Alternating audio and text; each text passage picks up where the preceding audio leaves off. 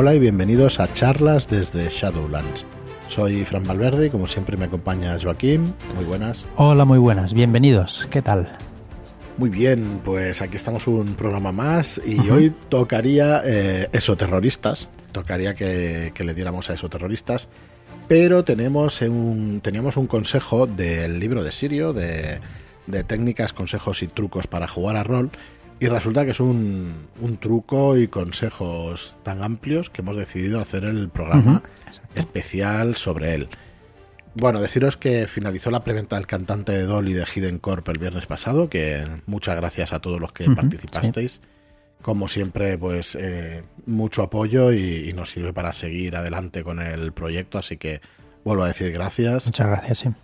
Y hoy, como bueno, todavía sigue la preventa de, de Sirio, eh, los consejos, las técnicas, consejos y trucos para jugar a rol, lo encontráis en nuestra página web. En la página de inicio tenéis ahí un, banner para poder ver la página, y si no, en el menú arriba está. Y si no, en shadowlands.es barra consejos tenéis eh, toda la información. Y bueno, como os decimos. no, lo, vas a decir alguna cosa más, nada, sino decir que el viernes pasado estuvimos probando es verdad, digo,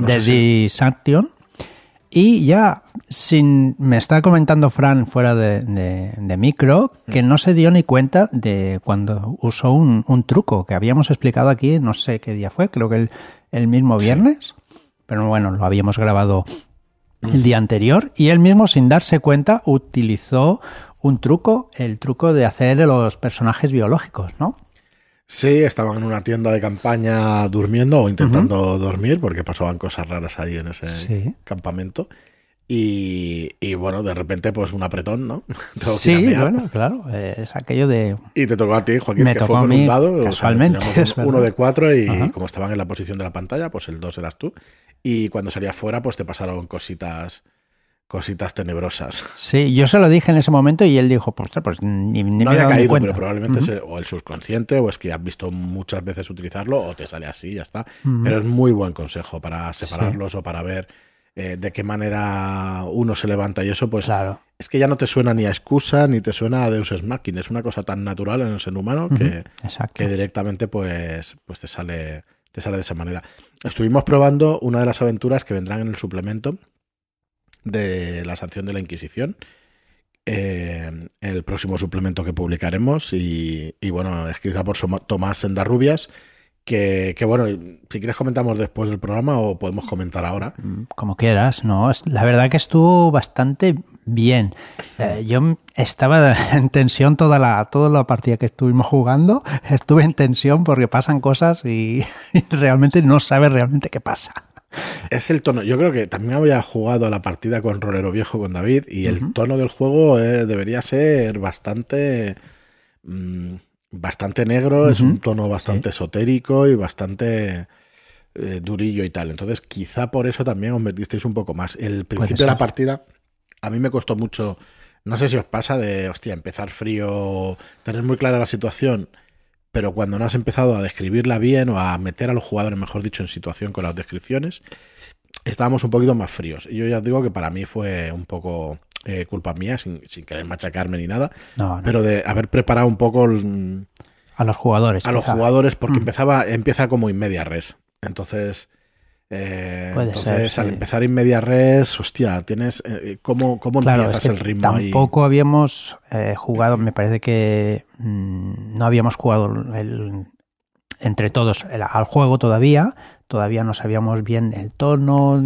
Yo creo que era más Bueno, yo sí que había jugado y creo que Marlock también, pero los demás no. Y entonces quizá eso. La escena empezaba ahí de golpe, entonces yo creo que requería requiere que 5 o 10 minutos o X tiempo, da igual, o 2 minutos, 3 minutos, pero que unos cuantos minutos el máster se curre un poco la descripción de las situaciones.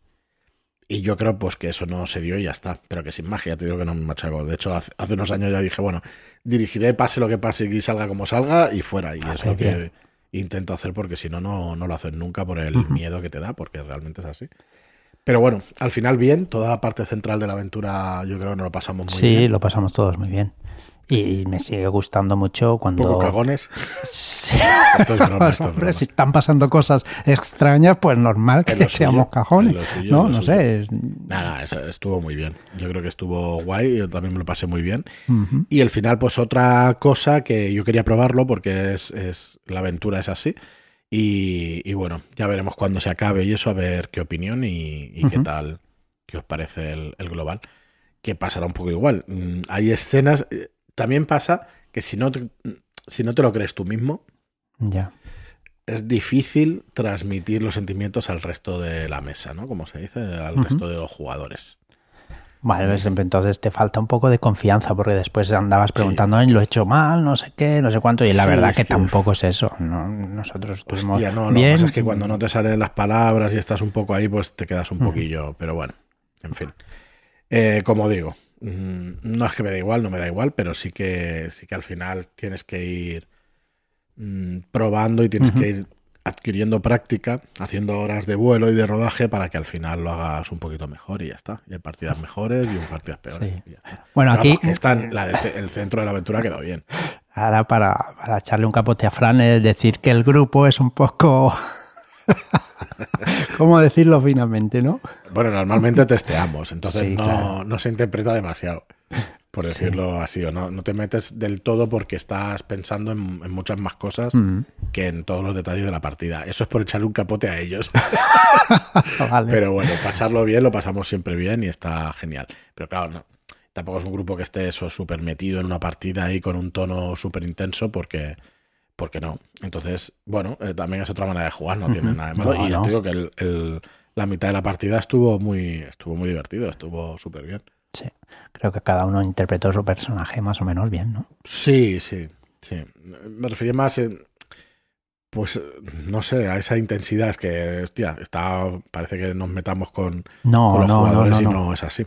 Al revés. Lo pasamos estupendamente. Bueno, pues hoy vamos a tocar un truco como, como decíamos de este libro. Ujú. Un truco bastante largo, o sea, son una serie de trucos en Mm. realidad. Y, y es el tema de aumentar el progreso en la partida. Y así, mira, como hemos hecho de máster o hemos jugado tanto, podremos dar nuestra opinión también y ver por dónde va esto. Eh, ¿Qué es el progreso de una partida? El progreso de una partida yo creo que tiene mucho que ver con el ritmo. Bueno, lo, lo veremos ahora, iremos repasando todo lo que nos dice Sirio. Eh, pero es el hacer que pasen cosas en una partida. Y el cómo hacer esto, ¿no? Eh, los trucos para aumentar el progreso. Tenemos el triángulo de... De la intensidad. Correcto. Que tenemos las emociones, tenemos Y el, el color, también y tenemos el progreso. Mm. Entonces, eh, ¿cómo hacemos que aumente el progreso de una partida? Cuando llevamos un vehículo, por ejemplo, en una persecución, queremos ir lo más rápido posible y que el paisaje pues, sea una mancha de colores y que no se vea, ¿no? Entonces queremos que pasen cosas. Exacto. ¿Qué es lo que lastra el progreso? Las descripciones y las emociones, que es el resto del triángulo de intensidad. Exacto. Lo que nos dice Sirio es que tampoco podemos eliminarlos del todo, ¿vale? O sea, las descripciones y las emociones no hay que eliminarlas del todo, porque si no sería un mundo blanco, ¿no? Sin fondo ni alma, ¿vale? Hay que, Claro, hay que eso es lo que pasó al principio de la partida, o lo que yo ser. sentía que pasaba al principio de la partida, que quería Sí. ya que pasaran Sí, cosas. ahora que lo dices, pues sí, realmente claro, no se pasaban muchas cosas, pero no se describía pues, ni el barco, ni se describía nada. Exacto, Spoiler. puede ser. No, pa- no, hombre, ¿cómo que Spoiler, no me jodas, es, es el. ¿Cómo O sea, es? si estás en un barco, si es que Ya, coño, pero. no pasa nada. Pero, hostia, en una Vale, olvidarlo. Esto es como, olvidarlo. lo- como Lo los del barco, juicios, ¿no? olvidarlo. Como- Exacto, como los juicios. Echar para atrás, no sirve de nada el barco. No, borra No esto, apunte. señorita. No apunte. Secretario o secretaria, no apunte lo que acaba de escuchar. Exacto. Bueno, yo creo que pasó un poco eso. Que nos liamos directamente a que pasaran cosas en el barco sin estar metidos en su situación. Puede ser. Y luego sí que es verdad que poquito a poquito pues os fuisteis metiendo. Entonces, efectivamente, tienes que describir alguna cosa de lo que hay alrededor, pero no podemos eh, emocionarnos, no podemos empezar a meterle minutos a las descripciones, emociones y, a, y a, la, a toda la intensidad porque al final perdemos el progreso. Entonces, nos dice serio que el progreso es una suma de fuerzas. La dirección de juego empuja la aventura en una dirección, los, ju- los jugadores también empujarán sumando, restran- Claro. restando. Los- Depende de si van en la dirección que va el máster Claro. o si van en dirección contraria. Sí, un jugador se, se pone a, a- Perdón. a explicar sus, eh, sus emociones y sus cosas, está restando eh, progreso, dijéramos. Sí, eso es. Entonces es normal que al final pase eso. Cuando un jugador quiera eh, explorar o usar recursos en una escena, no suma, pero tampoco resta. Claro. Bueno, yo diría que en el sentido de que, de que no va a haber progreso, pues resta el progreso, pero, pero vamos, no. No, pero sí que no es, está eh, al hacer cosas en la misma escena está no está sumando progre- progreso, Mm. pero no está restando, porque está haciendo cosas también, ¿vale? Claro, eh, hay opiniones para todos los gustos. Hacer, o sea, progreso para algunas personas es hacer cosas en general. Exacto. Para otro es, para otros es hacer cosas relevantes para la aventura. Eh, hacer cosas versus cumplir objetivos. Entonces, hemos de hablar de esto antes de la partida, con el contrato social. ¿Vale? Pero para solucionarlo durante la partida, pues Sirio nos va a dar los siguientes trucos. ¿Qué, opinas tú de, de esto? ¿Tienes que llegar a hablar de esto antes de Uf, la partida? Yo lo veo más como un... Conocer al grupo, ¿no? Exacto, conocer al grupo. ¿Qué les gusta más? Y que las partidas vayan ágiles y o Fluidas. más, exacto, o más eh, coger al personaje y sacarle pues sus emociones, sus sentimientos, más narrativa, ¿no? Dijéramos, bueno, aunque puede ser narrativa igualmente, pero eh, más con emociones o más con descripciones. Eso ya es conocer al grupo más más, que cosas. empezar empezar a, a hablarlo al principio, no lo sé. Creo, ¿eh? Bueno, mi primer consejo, primer truco, como queráis llamarlo. Informa a los jugadores del impulso en progreso. Eh, nos, nos da la recomendación de usar el metajuego con claridad. Señores, gente, vamos a darle velocidad a la partida. Sí, al decir gente, oigo a Sirio. Claro, por eso he puesto yo señores, porque lo estoy explicando yo, pero es que es serio. Gente, vamos a darle velocidad a la partida. Eh, nos dice que es un punto de inflexión. Efectivamente, aunque sea metajuego, tú, oye, mira, vamos a darle velocidad a la partida porque si no, no la acabamos. No o si no, avanzamos. aquí no está pasando nada y hay que, hay que tirar. Ahí ahorraremos tiempo y remaremos todos en la misma dirección, dando una velocidad pues, increíble. ¿no? Si queremos plantearlo autoritariamente, lo podemos hacer pre- preguntando al grupo. Gente, ¿le damos velocidad a la partida? Claro, para que no suene autoritario, pues le haces como que les estás preguntando, pero no es una pregunta. Eso es al revés, que creo que lo he dicho mal. Efectivamente, o sea, se puede hacer como una pregunta, pero ya indica que tú quieres hacerlo, Claro. ¿vale? Y, y bueno, y no tiene nada de malo tampoco, ¿no? Estamos con gente con confianza y, y para eso está también la Sí, confianza con la gente, que se pueda hablar y todo eso. Si todos en la mesa buscamos progreso, nadie separará la emoción o el color y no se remará en contra. ¿Vale? Entonces, el metajuego en esto es tu amigo, tienes que decirlo. En algún momento que hay que decirlo y ya está, que no te sepa mal. Elimina la duda de a quién le toca hablar. Sí, otro truco que, que es fácil, es muy sencillo. Este truco es cuestión de coger, elegir a, un- a uno de los personajes y decirle, ¿qué haces? Pero directamente al personaje, ¿vale? Os pasó el viernes también. Estuve varias veces diciendo, ¿qué hacéis? Porque todo. sin Claro, es- bueno, no, que- ya te digo que estábamos en tensión. Si yo estaba en tensión, los demás también. ¿Y a cuál más cagado? Entonces, claro, no pasaban cosas. Que sí pasaban, pero no hacíamos nosotros cosas. Pues una, una cosa buena es decir, preguntarle directamente, ¿qué haces? Empleando siempre el sentido común para elegir al personaje y que no sea aleatorio. Porque según la ficción, en el momento en que estéis, pues vais a tener que hacerlo con una persona o con otra. Claro. Con un personaje o con otro, ¿no? Pero. El personaje lo lleva jugador inevitablemente.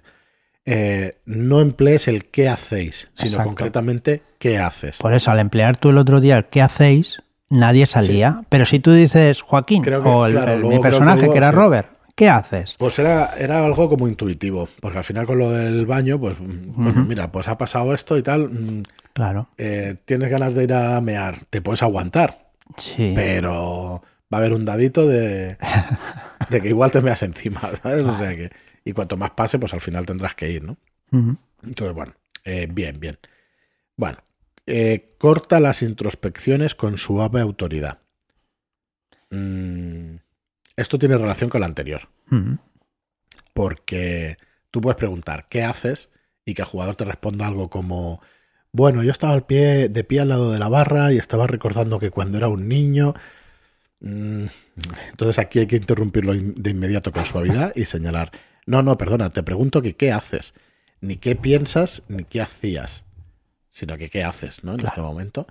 La interrupción suave es una herramienta que, según lo que opine cada uno, según el carácter de cada uno, puede costarnos meter en nuestro estilo de juego, pero que es muy efectiva. Con dos o tres interrupciones de este tipo eh, son más que suficientes para que todos se pongan las pilas y sepan pues a lo que se está jugando. Todos entenderemos que hay que ir por... por bueno, es que las cosas se tienen que... No es importante solamente el mensaje, sino el cómo se da el mensaje. Sí, yo esto lo aprendes a hostias en la vida, así que es cierto. Es cierto, y aquí, aunque sea un juego, pues es una herramienta social, ¿no? O sea, es, un, es una relación al final la que tienes y es verdad que tienes que, tener psicología cuando hablas con las personas, ¿no? Y, cuidado con cómo las dices. Bueno, no razones el porqué de las cosas. Venga, dale, Joaquín. Eh, una descripción cuando buscamos velocidad en las acciones no debe razonar el porqué de lo que se percibe. ¿Por qué? Pues porque le está robando la experiencia de la reflexión y el descubrimiento de los jugadores, ¿vale? Y estamos lastrando el progreso, que es lo que nos interesa. Eh, si quieres que avancen, pues no te detengas a dar explicaciones. Esto es especialmente efectivo en la exploración rápida de, de estructuras o ruinas, ¿vale? Sí, así es. Eh, cuando a menudo cuando describimos escenas queremos que tengan un sentido para los personajes pero no tiene por qué ser así en habitaciones de descubrimiento y de exploración. Tú no sabes las razones de por qué hay unas ruinas en algún sitio. Lo último que ocurrió en la estancia no tiene por qué tener sentido en el presente de los personajes ni ser forzosamente deducible para el grupo. me recuerda un montón. Es que, claro, al final las aventuras no es que sean parecidas, pero me recuerda un montón también a lo del viernes, ¿no? Sí, sí, exacto. llegabas a sitios y no sabías qué había pasado allí. Exacto, nos describías un poco, pero no sabes realmente qué, qué ha podido pasar. Sí, aquí vamos a leer, hay un, párrafo de Sirio, nos dice, los muebles están rotos, como si alguien hubiese saltado encima de ellos y luego diese patadas a las maderas, desparramándolas por todos lados. La ropa está distribuida por toda la habitación, desgarrada y manchada como si hubieran hecho una fiesta frenética con las prendas. ¿Ves? Todo esto pues no hace falta, ¿cómo debería ser? Pues mm, leyendo también, parafraseando a Sirio, es todo está destartalado, roto y desordenado, una mezcla de muebles y ropajes. Con eso es más que suficiente. Entonces es verdad que de tres frases, pues hacerlo con una y ya está. O sea, un resumen de lo que se está viendo. Todo está destrozado y tal, y, ya está, y para adelante. Emplea elipsis narrativas con elementos de la ficción. Hay que eliminar los espacios intermedios que no te dicen nada ni a ti ni al grupo, ¿vale? No hace falta que describir las avenidas que unen dos puntos o que recuerdes a los jugadores que nada de la ambientación, ¿vale? Cuando se desplazan entre dos puntos, pues no hay que definir, describir lo que, lo que sucede en medio. Eh, Sirio suele emplear las puertas para hacer elipsis narrativas y trasladar a los personajes de un punto a otro a gran velocidad cuando quieren progreso. Nos dice que esto funciona, que le funciona con mucha fuerza, ¿vale? Eh, puedes emplear cualquier otro elemento interesante, pues la puerta del ascensor se cierra y al abrirse ya estás en el quinto piso, ¿vale? Es una elipsis que funciona. Se pueden hacer elipses secas también y no emplear ningún elemento que haga de puente detrás de escenas, pero bueno, nos dice serio que a él en particular le gusta mucho más utilizarlo, que era un efecto de transición cinematográfica y cuando te acostumbras a buscar estos elementos que hagan de puente, es muy fácil localizarlos. Tenemos muy metida todo, siempre en la cabeza muy metido el, tema, el tema, el lenguaje cinematográfico, así que es importante utilizarlo también. Está bien. Bueno, eh, van a ir de esta taberna a aquella otra, te llevas el vaso a la boca y cuando golpeas en la mesa ya estás en la mesa de la otra taberna. Y es verdad que nada más decirlo, tu mente traslada de un sitio a otro, es acojonante, eso es, cierto, es cierto que funciona muy, muy bien. Bueno, ¿qué más? Para cuando diseñas una aventura, diseña la aventura con impulsores de progreso. El progreso al final es una ilusión que se genera cuando se cumplen los distintos objetivos de una aventura. Una forma de potenciarlo es introducir elementos menores fáciles de cumplir como objetivos en distintas localizaciones. Si los personajes se mueven de un sitio a otro y superan desafíos o tienen pequeños encuentros, la ilusión de progreso aumentará. Estos son impulsores de progreso, pequeñas escenas en lugares distintos, con PNJs o desafíos fáciles de superar y que son relativamente innecesarios para la historia. O sea que sí, espectacular. Vale. Este. Esto se puede hacer de dos maneras distintas. ¿vale? Una es metiendo nuevas escenas sencillas que aportan información extra o no esencial para la historia. Con ello se aumenta la sensación de progreso en la partida, pero quizás no tanto de progreso en la aventura general, ¿vale? Claro, esto depende también de la duración que le quieras dar a toda la partida, ¿no? Si es varias, si son varias sesiones, si no. Bueno. Eh, otra forma es eh, retirar ingredientes de la aventura principal para diseminarlos en estas pequeñas escenas. Con esto estás fragmentando la aventura en localizaciones y penejotas, aumentando los objetivos a cumplir, pero siempre relacionándolos con la aventura principal. Describe conjuntos de cosas, no hagas listas. Cuando hagáis descripciones de elementos en una estancia eh, que veáis, es más efectivo describir conjuntos que hacer listas. Describiendo conjuntos fomentas la curiosidad y confías en la imaginación de tus compañeras o compañeros de mesa. Esto es eh, realmente cierto. Mm, tú, no hace falta que escribas cada uno de los objetos porque si los jugadores cuando no has descrito uno no van a ver que están allí. Entonces, si hablas de conjuntos de cosas, cada uno sabe lo que se necesita para... A ver, cada uno se imagina lo que se necesita, por ejemplo, para. Ahora se me ocurrió un ejemplo que. Espérate. Ojo. Para cocinar crack, coño. Para Breaking Bad. Sí, sí, sí, droga, pues tú dices eso, tienes el conjunto necesario para cortar la cocaína. Hostia. Ya tienes toda la mesa, todos los. Tienes toda la mesa y lo tienes todo. En cambio, si vas a decir elemento a elemento, puede ser que te falte alguno. A ver los ejemplos que nos pone Sirio. Los personajes entran en un viejo laboratorio de alquimistas. Mira, por eso se me ha ahí se te ha ido, el ejemplo. Decir, hay varias mesas repletas de todo tipo de cacharros de alquimista desordenados y llenos de polvo. Y con esto, pues como decíamos antes, ¿no? Cada jugador se hace una composición mental y si quieres saber más, pues preguntas. Es mucho más fácil y efectivo que hacer una lista y decir sobre la mesa encontráis alambiques, probetas, serpentines de cobre mm. bruñido, coladores de diámetros distintos, cajas de madera y mármol con decenas de etiquetas en cursiva inglesa con nombres como magnesio, zinc, cinabrio. al final cada jugador hará su mezcla en, su cabeza y dirá, va, pues me falta esto. Para cortar la coca es muy importante en los polvos de talco. no tengo ni idea. Qué burro. Pero creo que sí, que se utilizaba en alguna, algún salvaje utilizaba cosas de estas. Em, bueno, una razón es el porqué de las descripciones. Em, ¿La cueva en particular está bien conectada con los viejos caminos? Pues no nos hace falta saber para la descripción, realmente, ¿no? Sí, mucha de la información que damos a los jugadores la damos, es verdad que la damos metidos en, un, en una inercia, por estar hablando de un tema y querer rellenar cosas que nos parecen a medias del discurso y efectivamente nos dice Sirio que podemos vivir sin esos datos, sobre todo si tenemos prisa. Tú que sabes sobre la puerta de esta ciudad, em, tú que sabes por qué la puerta de esta ciudad es una enorme moneda circular. Solo la has imaginado así de pronto y punto. No hace falta dar explicaciones que no te ha pedido nadie. Así que no razones el porqué de las descripciones. Eh, luego viene una que nos gusta especialmente. Sí, nos llama bastante la atención, ¿no? Somos muy gores. Por eso ha puesto el, botón Joaquín ahí de regale el rol, cómprate el libro, porque el título llama mucho la atención. es Mata al PNJ aburrido. Sí, hay veces que los jugadores, por, por, alguna razón, que solo lo saben ellos, se empeñan en que un personaje no jugador es relevante para la aventura que están jugando, ¿vale? Eh, que tiene cierta información clave o que sabe más de lo que dice. Que eso nos ha pasado a todos, ¿no? Pero bueno. Entonces la escena pues se, se, estanca y no sabes de la localización de ese PNJ.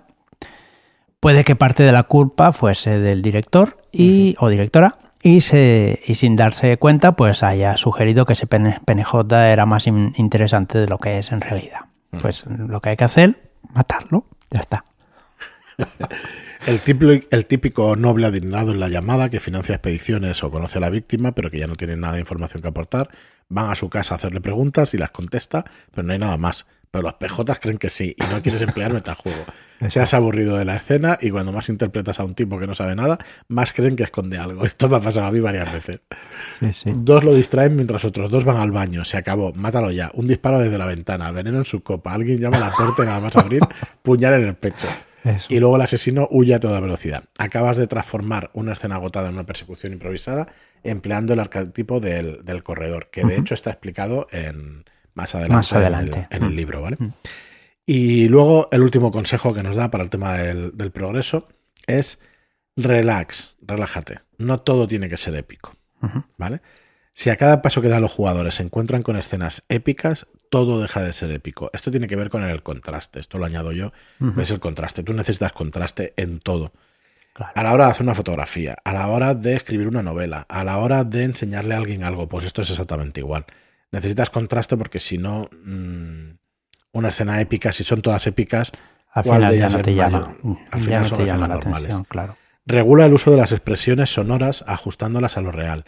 Una moto explotando no puede sonar como un camión explotando. Una bola de fuego no debería sonar como un chorro de un dragón.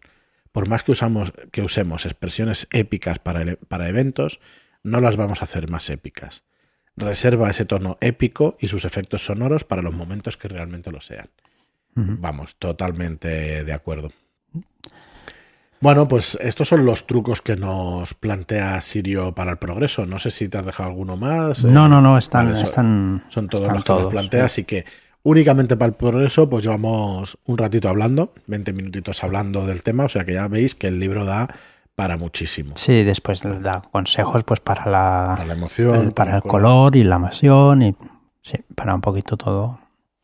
está, está brutal. Realmente estamos muy contentos de, contar con Sirio, de poder editar un libro eh, de este estilo, porque no hay demasiado. Hay cosas, hay teoría en internet y hay cositas y... A ver, tú si tienes que elegir, ¿con qué te quedas? ¿Con jugar o leer teoría de roller? Ostras, yo me elegiría jugar. Pero claro, para ir aprendiendo o para ir mejorando o aprendiendo, ostras, al leer todo esto me, sacaría... Pues que yo no concibo otra respuesta que no sea esa. Claro. Te pero es que no, que a veces se oye, ay, lo que hay que hacer es jugar. Sí, claro, sí, lo primero, claro. ningún jugador de rol, eh, ¿tú qué prefieres, jugar a rol o comprar manuales? Hostia. Evidentemente, jugar, Todos queremos jugar, evidentemente. Una cosa no excluye la otra y bueno, las personas también tenemos contradicciones y a veces compramos más que jugamos y a veces leemos más que jugamos. Pero sinceramente estas técnicas y trucos y consejos del libro, pues no sé, a mí me vienen fenomenal y fíjate, ni siquiera igual es una cosa que es cae de sentido común, pero si tienes esto en la cabeza, eso de las técnicas biológicas, este de hacer los personajes biológicos y hacer que, se acerquen, bueno, que tengan ganas de comer o que tengan ganas de mear o que, joder, están en una escena súper súper tensa y no han comido en dos días. Exacto. le suena la barriga o le suena el pues estómago en ese momento. Hostia, pues está jodido, pero vamos. Sí, sí. Y está el bicharraco mirándote. Y es que a lo mejor en ese momento ves unas vallas ahí y dices, oh, pues me voy a comer unas vallas y a ver qué pasa después. Claro, a ver. Que todas estas cosas eh, se van implementando en la partida y son muy interesantes de meter. Yo tengo la convicción de que los jugadores han de hacer lo que quieran con sus personajes. Mm. Pero también tengo la convicción de que tienes que hacerles vivir cosas. Entonces, creo que lo comentábamos el otro día, el coger un poquito la rienda del personaje, pero no hacer tú lo que quieras con claro. él sino que suavemente le estás diciendo, mm, es que tienes hambre, no has comido en todo el día, tienes hambre, ¿verdad? Es que el jugador solo te va a decir, sí, tengo hambre. Entonces, estas cosas son, yo creo que son necesarias. O si estás, si, si al final estás en un clima el otro día, pues eso, en el barco, es que hace frío. Sí, sí, Coño, sí. Eso ningún personaje puede decir, ningún jugador puede decir, es que mi personaje no tiene frío. Pues no es cierto. No, es cierto porque... de hecho, nadie te lo va a decir. O sea, no te cae miedo. No. De coger las riendas en ese sentido del personaje decir lo que puede pensar un personaje no es bonito, pero decir lo que puede sentir si ha visto a alguien degollado, pues joder, tampoco me parece a mí muy grave, ¿no? porque así metes a la persona. Claro, te puede afectar más o menos, pero sentir algo, sientes algo. Hmm. Yo me refiero a eso únicamente, ¿eh? tampoco entendamos las cosas de otra manera, pero creo que sí que es necesario para que una narración sea efectiva pues decir lo que en algún momento no le puede pasar por la cabeza a un personaje y sobre todo en cosas que, que no tienen más remedio. Si hace frío, hace frío, si hace calor también, si tiene que ir al baño, cositas así. Está, o si le habla a alguien, pues joder, el personaje lo está, lo está oyendo, ¿no? Entonces, hostia, es un tío realmente repulsivo, joder, o, no tienes empatía, o tu personaje es el o, o te va a dar algo, ¿no? Te vas a sentir alguna cosa. Entonces, bueno, nada, otro colectivo agraviado, ¿no? Venga. Amigo de Sheldon, venga. Bueno, pues nada más. Eh, ostras, me ha gustado especialmente este programa, espero que os sirva y que os haya gustado. Nuestras disculpas de no hablar de esos terroristas, que sabemos que hay muchos de vosotros que nos escucháis ya los lunes para, para hablar de eso terror. No os preocupéis, que volverá. Y nada más. También tenemos la, la, pega o la bueno, tenemos una duda. Ahí. Una duda de si hablar de los monstruos terroristas o las criaturas, vaya, es que eh, hablar por muy, muy por encima quizás sí, pero ostras. Yo creo que lo que vamos a hacer es no hablar de todas. Hablar de algunas. Sí. Y no hacer un spoiler de absolutamente todas. De todas formas, lo avisaremos en cada programa.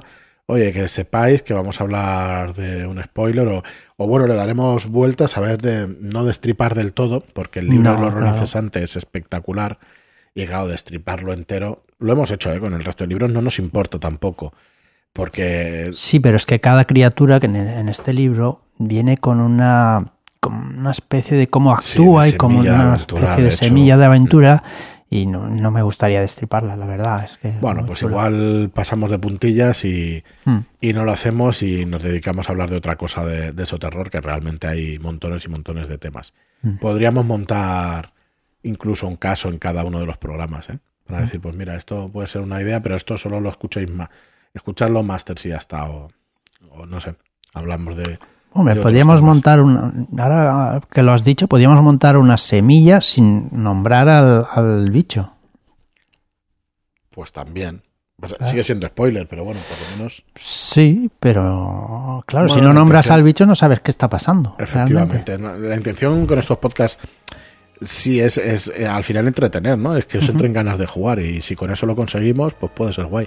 Yo creo que, pues igual sí. Pues igual sí. Además te mola, tío, eso. A sí. Mm. pues yo creo que lo podemos, lo podemos hacer así. Pues nada, muchísimas gracias a todos por estar ahí, como siempre. Muchas gracias por vuestras reseñas de 5 estrellas en iTunes y por vuestros me gusta y comentarios en iBox.